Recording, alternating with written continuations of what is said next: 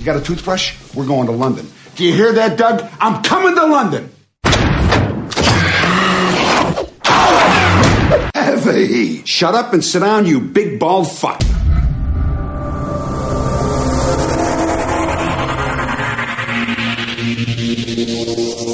Bienvenidos a su podcast favorito de cómics, ilustración, cine, animación, videojuegos y lo mejor del entretenimiento.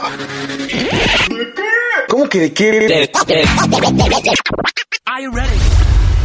Ya inicia. ¿Cómo que de qué?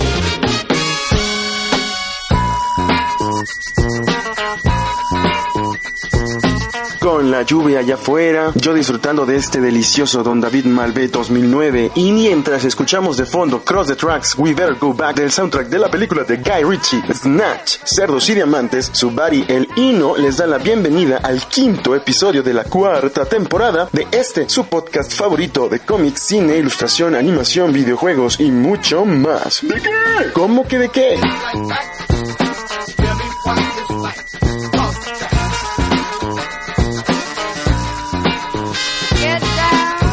Vayan a despegarse de Akiva Comics, que está siendo transmitido a través de la frecuencia de Soy Guerrero Radio en el estado de Guerrero. De una vez aprovecho y agradezco a quienes nos escuchan alrededor del mundo entero a través del internet en páginas como soyguerrero.net, la música no para.blogspot.com o derato.com, en mi blog el guion medio ino h i n o.blogspot.com y claro está, a través de Cerebro FM, conectando tu cerebro con el futuro de la radio. En esta ocasión tenemos la entrevista al maestro Sergio Luis Tapia. Hablamos de Cars 2 y ahora sí, tenemos el redondeando con mis carnalitos Reader y White Lion hablando de la era de Apocalipsis. Pero no se diga más, eh, demos inicio con las breves.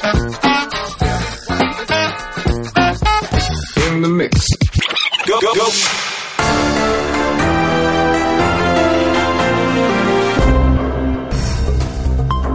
Serán tres los nuevos personajes descargables para el nuevo Mortal Kombat. Los primeros dos son Scarlet, personaje basado en un bug de Mortal Kombat 2 y que ya fue liberada, por cierto, el pasado 21 de junio, y Kenshi de Deadly Alliance. El tercero será Rain de Ultimate Mortal Kombat 3. Cada personaje podrá ser descargado de manera individual este verano para PlayStation 3 y 360.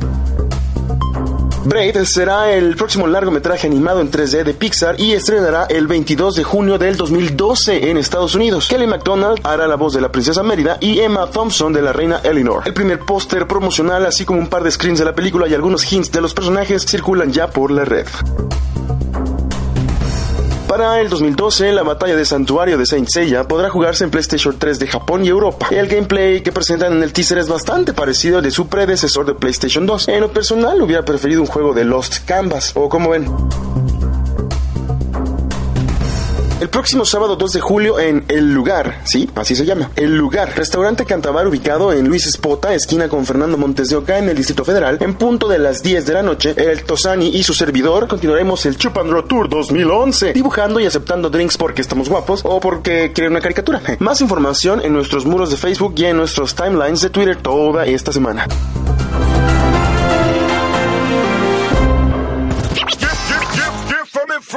Esto está casi tan glorioso como yo, como si fuera de película. ¿Cómo que de película? Esta semana en Como que de película, los modelos de auto más populares de la última década regresan a la pantalla grande. Y no me refiero a los Camaro, ¿eh? Fans de los Transformers. Es un honor para mí darles la bienvenida al primer Gran Prix Mundial. Cars 2. ¡Corre, McQueen! Como desde hace más de un año lo sabíamos, este verano se estrenaría la secuela del hit del 2006 de Pixar y así fue el pasado 24 de junio en México, habiéndolo hecho una semana atrás en Estados Unidos y ya habiendo recaudado más de 68 millones de dólares en taquilla, superando por más de 10 millones a Linterna Ryan Reynolds verde. Finn McMissil, inteligencia británica. Tómate, inteligencia promedio. La trama va algo así. El Rayo McQueen y Mate cruzan el océano para participar en la carrera del Grand Prix Mundial. Sin embargo, esa aventura se ve algo accidentada cuando el buen Mate se involucra en una misteriosa situación que involucra agentes secretos y villanos de ficción. Espionaje internacional. Vaya. Algunas contras que presenta la película son una, el doblaje al español comete el gravísimo error de cambiar las voces de nuestros adorados personajes, lo cual implica de antemano un leve rechazo hacia el producto que presentan en las salas de cine. Y dos, Kung Fu Panda 2 se estrenó hace apenas un mes y la neta es, junto con Rango, de lo mejor en animación 3D hasta ahora. ¿Tiene Cars 2 para competirles? Solo usted, querido Rayo Escucha, podrá dictaminar tal juicio. Un plus que presenta es que antes de la película Pixar nos regala un cortito de casi 6 minutos de Toy Story en donde nuestros grandes amigos pretenden llevar a Ken y Barbie a Hawái que si eres fan de los juguetes de seguro vas a adorar. Creo que estamos metidos en un lío. Hot. Personajes dentro del medio del cómic hay muchos. Y no me refiero a los superhéroes, luchadores, patos o calacas que hablan, no, no, no, no. Sino a los mismos autores. El personajazo que entrevisté en esta ocasión fue trazador durante la época dorada del cómic de México y ahora podemos presentarlo como autor. Por decir algo, ha dibujado Depredador y La Bestia Roja, ha tenido que ver con la industria del porno en México, sí, del porno. Aunque de eso no vamos a hablar ahorita, ¿eh? Lo siento, lo siento, pero no. Y actualmente le pega durísimo al webcómic y a aprender y actualizarse para ir codo a codo con los nuevos medios y tecnologías. Aquí lo que nos contó nuestro entrevistado en el Café de los Azulejos del centro del Distrito Federal, Sergio Luis Tapia.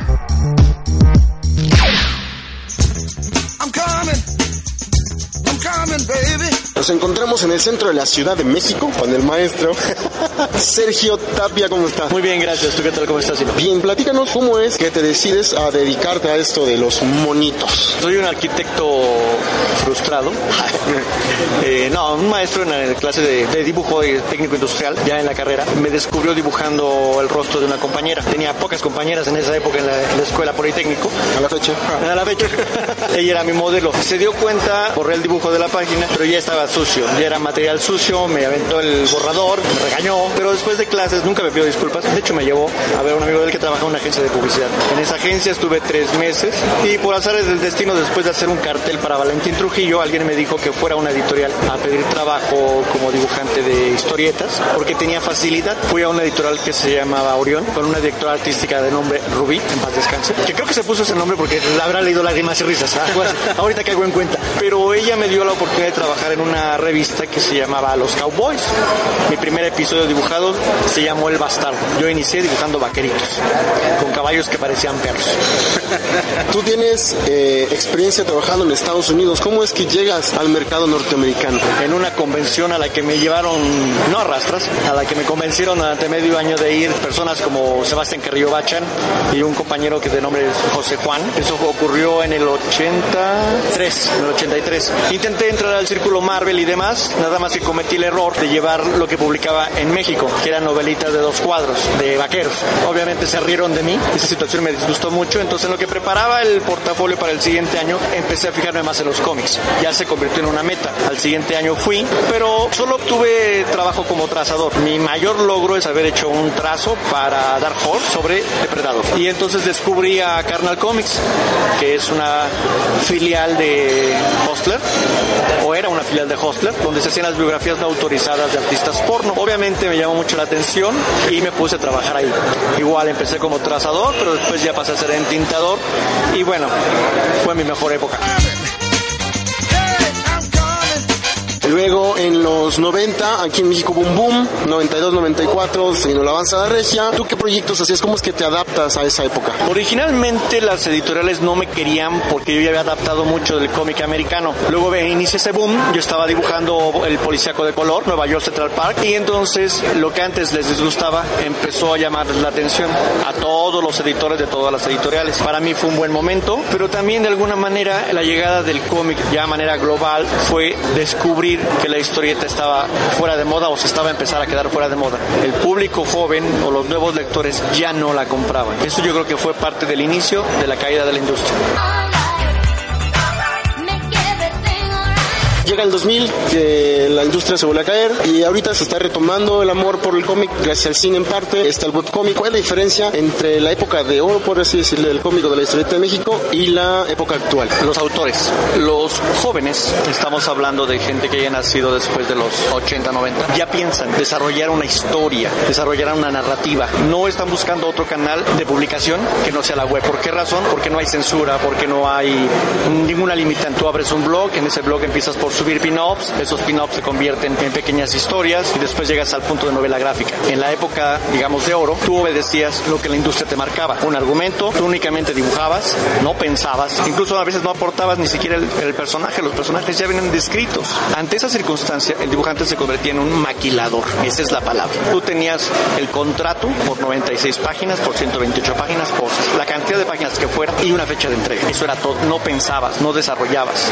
Te documentabas, pero eso no lo aprovechabas tal como se puede aprovechar ahora. Estamos hablando que con la llegada de la red, con la llegada de los espacios de publicación, se separó el concepto de imprimir y publicar. Nosotros, o la vieja generación a la que yo pertenezco, para ver esos dibujos publicados tenía que esperar a estar impresos. Actualmente yo agarro, abro mi página de internet, subo mis dibujos, subo mis páginas ya realizadas y están publicadas. Tú marcas qué día salen. En los antiguos tiempos tenías un día para salir. Dependía la revista, eso es una diferencia enorme. Hay que aprovechar eso. Hay una nueva industria, solo que hay que trabajarle bastante. Antes a ti no te importaba generar lectores y ahora Que te pagaban nada más porque se publicara, porque tú dices, te Exactamente, te pagaban. Ahora, si tú quieres que tu sitio suba, te tienes que esforzar en generar lectores. Cuando yo abrí mi sitio, publicaba diario. ¿Se reditúa económicamente? Hay otros caminos. La red todavía no funciona. En mi caso muy particular. Bueno, en México en general. Son muy específicos los casos donde ha generado dinero. Pero pues ya te obliga a pensar, ya tienes que hacer la palabra mercadotecnia en tu mente. Ya te- Globalización. Exactamente, ya tienes que buscar otras cosas. Pensar global y actuar local. Sí, ya piensas en el sitio espejo en inglés, ya piensas en usar el Twitter para avisar que ya publicaste, en usar el Facebook. Antes te encerrabas en tu covacha a dibujar, no había tiempo para otra cosa. Los que nos casábamos nos llevábamos los dibujos a la noche de bodas. Nada más imagínate esa cosa. No, mejor no te pregunto. Yo di el número 41 de la bestia roja.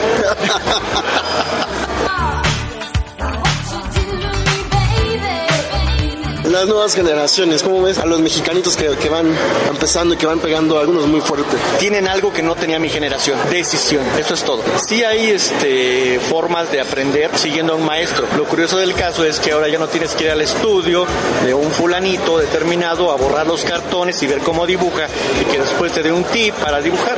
Ahora agarras, te metes a la red, buscas al mejor este dibujante que quieras, lo empiezas a tratar de imitar. Tienes el Photoshop, tienes infinidad de formas de hacerlo digital o tradicional y de desarrollar tu propia personalidad dibujante. Coloreando, editando, muchos tutoriales también. Sí, sí, sí, tienes tutoriales para todo. Y todos están al alcance de un clic, que es lo maravilloso. ¿Y ahorita qué estás haciendo? Tengo una página que es lopescus.com con K y Z. Ahí te da un link inmediatamente, o te da el ligue a Aztecas contra Romanos, a Tú la amabas, a Apache contra Revolver, a toda una serie de, de cómics que he estado haciendo, o, o historieta que he estado haciendo. Y tengo X cantidad de seguidores. Aventé un año con una historia ilógica llamada Aztecas contra Romanos. ¿Quién escribía esa? La idea original es de Bachan, el, ah, los primeros diálogos son de Bachan, después continúa eso Luis Gandús, pero toda, digamos que la trama dibujada es mía. Ellos únicamente colocaban los diálogos. Yo tenía una idea muy específica de cómo hacer ese encuentro. Fue curioso porque aprendí a usar el lenguaje de la red y aprendí que hay otro lenguaje, otra forma de llamar la atención de la gente. Sí se generó muchos lectores esa historia. ¿Ahorita qué sigue para Sergio Tapia? Más webcomic, aprender este animación. Yo estoy con la idea de la animación. Descubrí un detalle. Por la edad me dicen maestro en algunas ocasiones. y la verdad es que yo soy alumno de toda la nueva generación. Yo estoy aprendiendo. Me niego a morir o a creer que ya sé. Hay tantas cosas, hay tantas herramientas que antes no tenía, ahora hay que te falta tiempo para aprender. Obviamente la edad me hace torpe, me hace necio en algunas cosas. Pero en eso estoy, yo estoy en la calidad de alumno. Además, como anécdota, siempre que un editor de mi generación te quería transar, te decía maestro. Por eso no me gusta que me digan maestro. Sí, maestro, artista. Ya sabes que te van a Artista, sí, sí. Ahora es hoy autor. Sí, sí, sí, exactamente. Saludos a Mario. y a Juan. ¿Dónde más tienes alguna galería o en Twitter? Igual, Twitter es Luis Sergio, eh, Luis Sergio Tapia y el mismo para Facebook. Muchísimas gracias, Sergio. Para servirte, un placer. El placer es mío, maestro. ¿Eso quiere decir que me vas a invitar a la pangolina a dibujar y no me vas a pagar? Ándele. in the mix. Go, go, go. ¿Y sabes contar, güey? El top 5.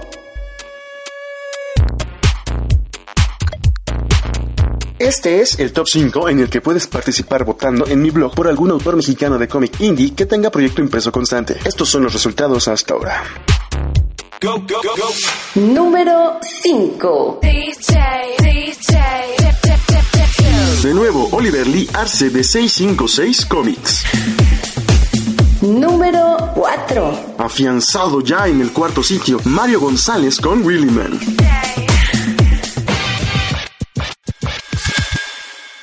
Número 3. Desde Guadalajara, René Córdoba por Soul Keepers. Número 2. Polo Jasso con su cerdotado está cerca pero no lo suficiente del primer lugar. Número 1.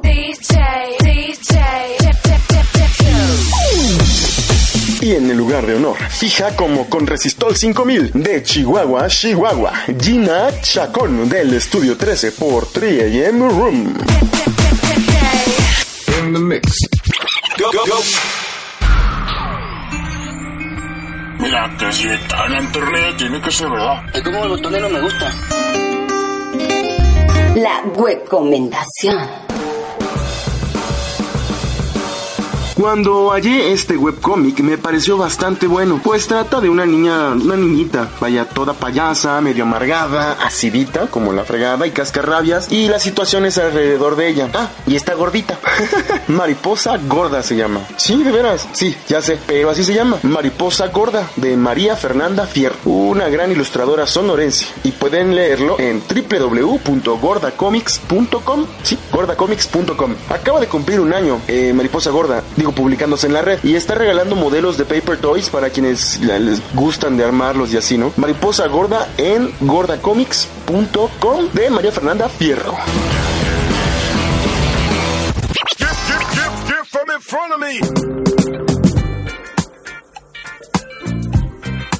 Hartos cariñosos y sabroseadores saludos a la pequeña Anaid, a la Tortu y a Levana, Basi y mi comadrita la Rox, Jibari, Beli y otros nomás así heterosexuales y todos respetuosos, al gato Pato, a Luis Gantús, Mario y Úrsula y hasta Argentina un afectuoso saludo al Chepertote. Chepertote. Muchísimas gracias por escucharnos. También les recuerdo el cotorreo electrónico para que me manden chismes, quejas, sugerencias, fotos, piropos y demás comentarios, lo que quieran, porque luego me los escriben en el blog y la verdad tardo años en leerlo. Mejor aquí en el como que de qué gmail.com o si quieren algo más directo también pueden dejármelos en Facebook o Twitter. Mi usuario es divino arroba d i v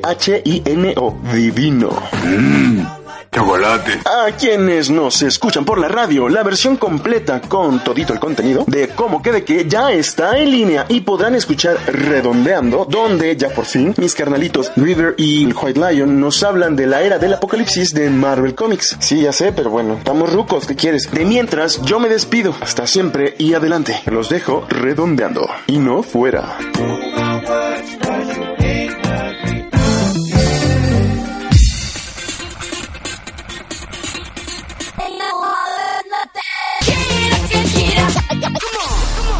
Redondeando.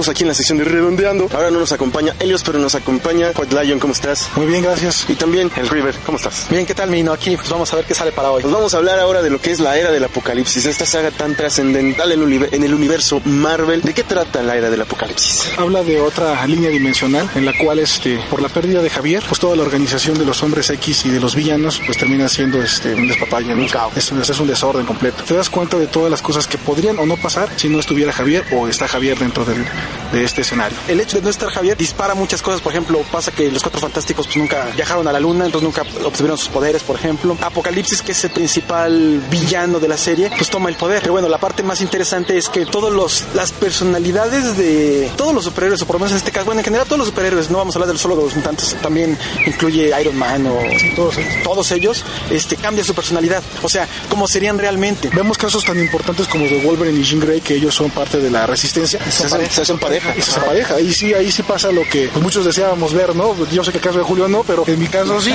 En mi caso era muy, muy lógico ver a un Wolverine con una Jean Grey como que ya le tocaba, como que era el momento de verlos juntos y los ves y hace una pareja increíble, o sea. Pero Cyclops se enoja, ¿no? Cyclops no, no conocía porque en esta, en esta línea Mm. nunca, nunca tuvieron, nunca se encontraron, nunca tuvieron un contacto.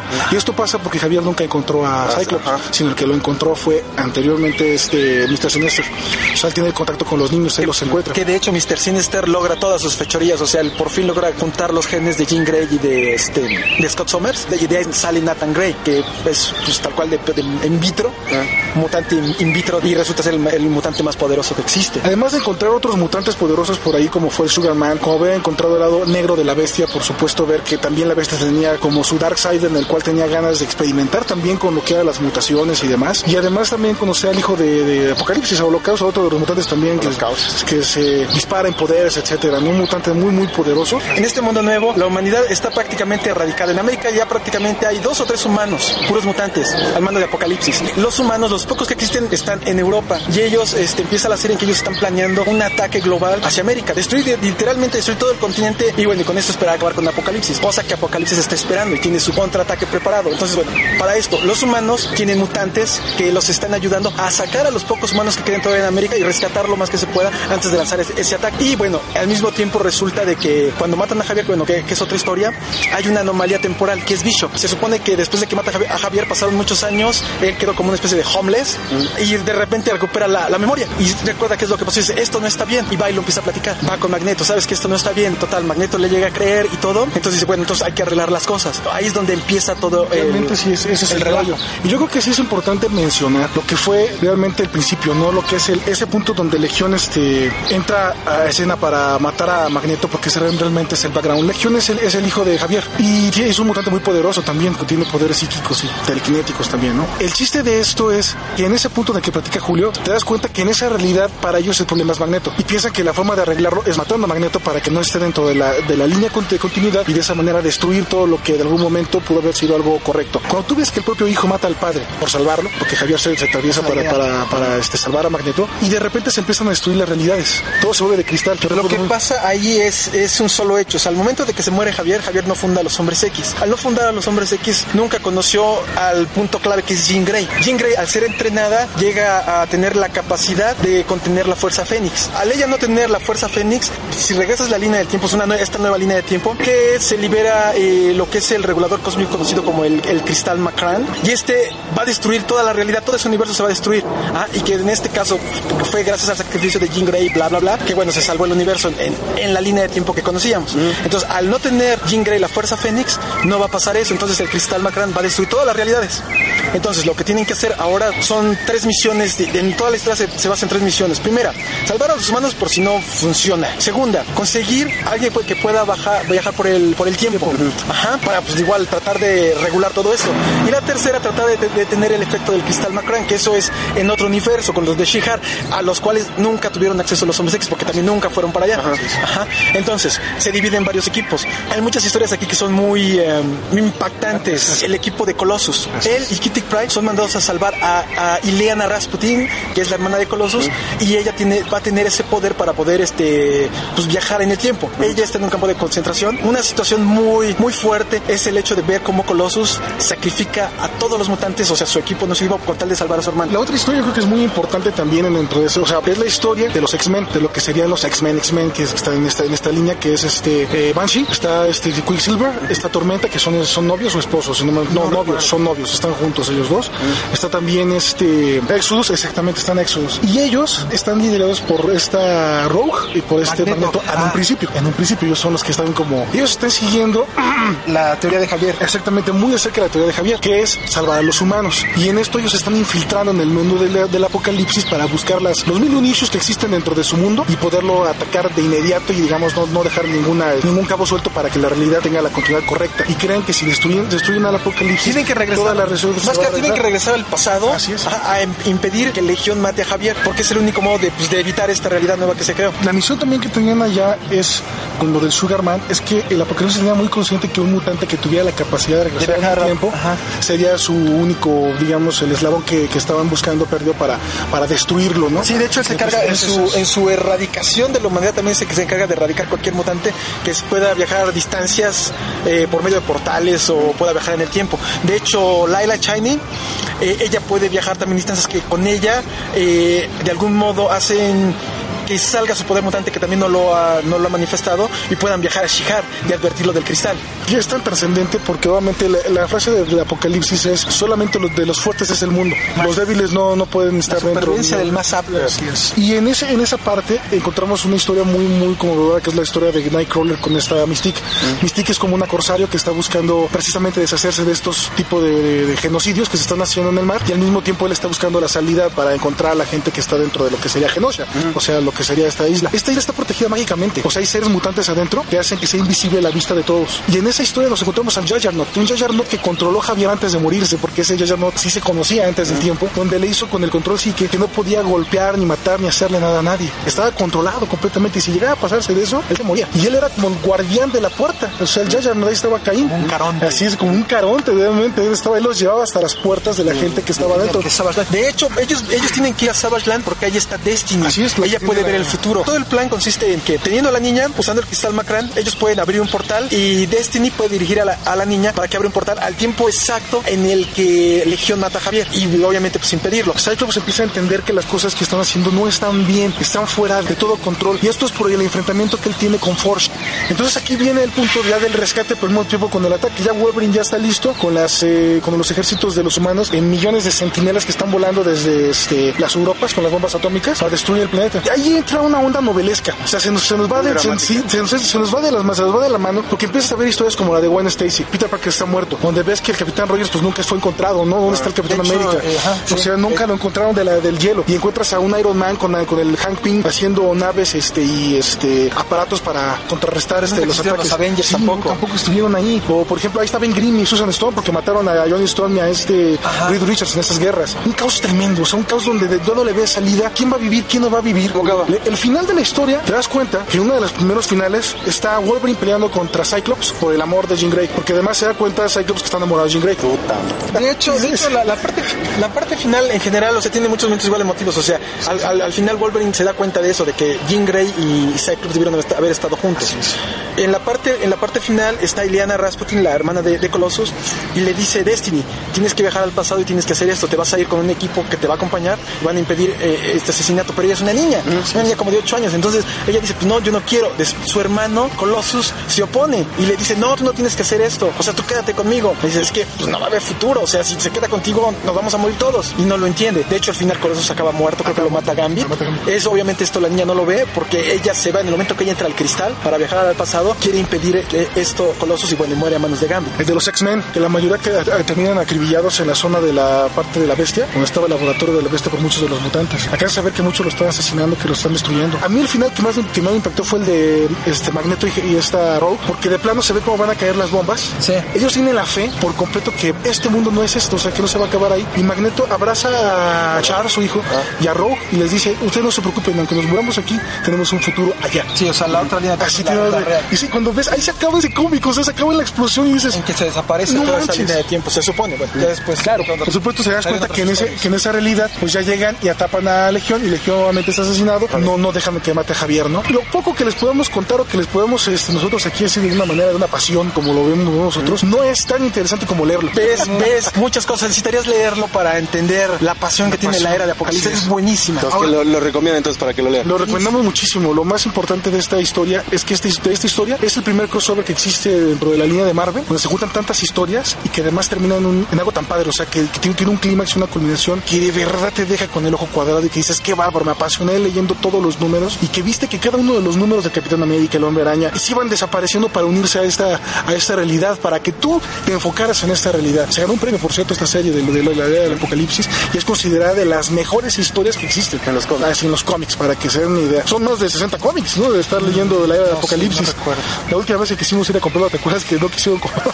que era demasiado dinero porque son bastantes. Si les decimos que se animen, ¿eh? No, no, no se pierdan de la oportunidad de leerlo. Muchas gracias. ¿Algo que quieran decir para concluir? Creo yo que es una de las mejores sagas de, de Marvel, de sagas con los mutantes de Marvel. Es, es muy buena. Vemos cosas de los mutantes que habíamos visto, pero no, no había sido expuesto tal cual. O sea, realmente sus sentimientos, sus envidias, las cosas que realmente pensaban los mutantes. O sea, yo creo que también minoría que, que, bueno, podemos darnos cuenta que Javier también es medio culéis por dentro porque controla a mucha gente al mismo tiempo para obtener sus cosas y eso es una parte importante que al final no sabes para quién trabajas en esta parte de la historia, así que no se la pierdan. Pues muchas gracias a ustedes por su tiempo, por su aporte.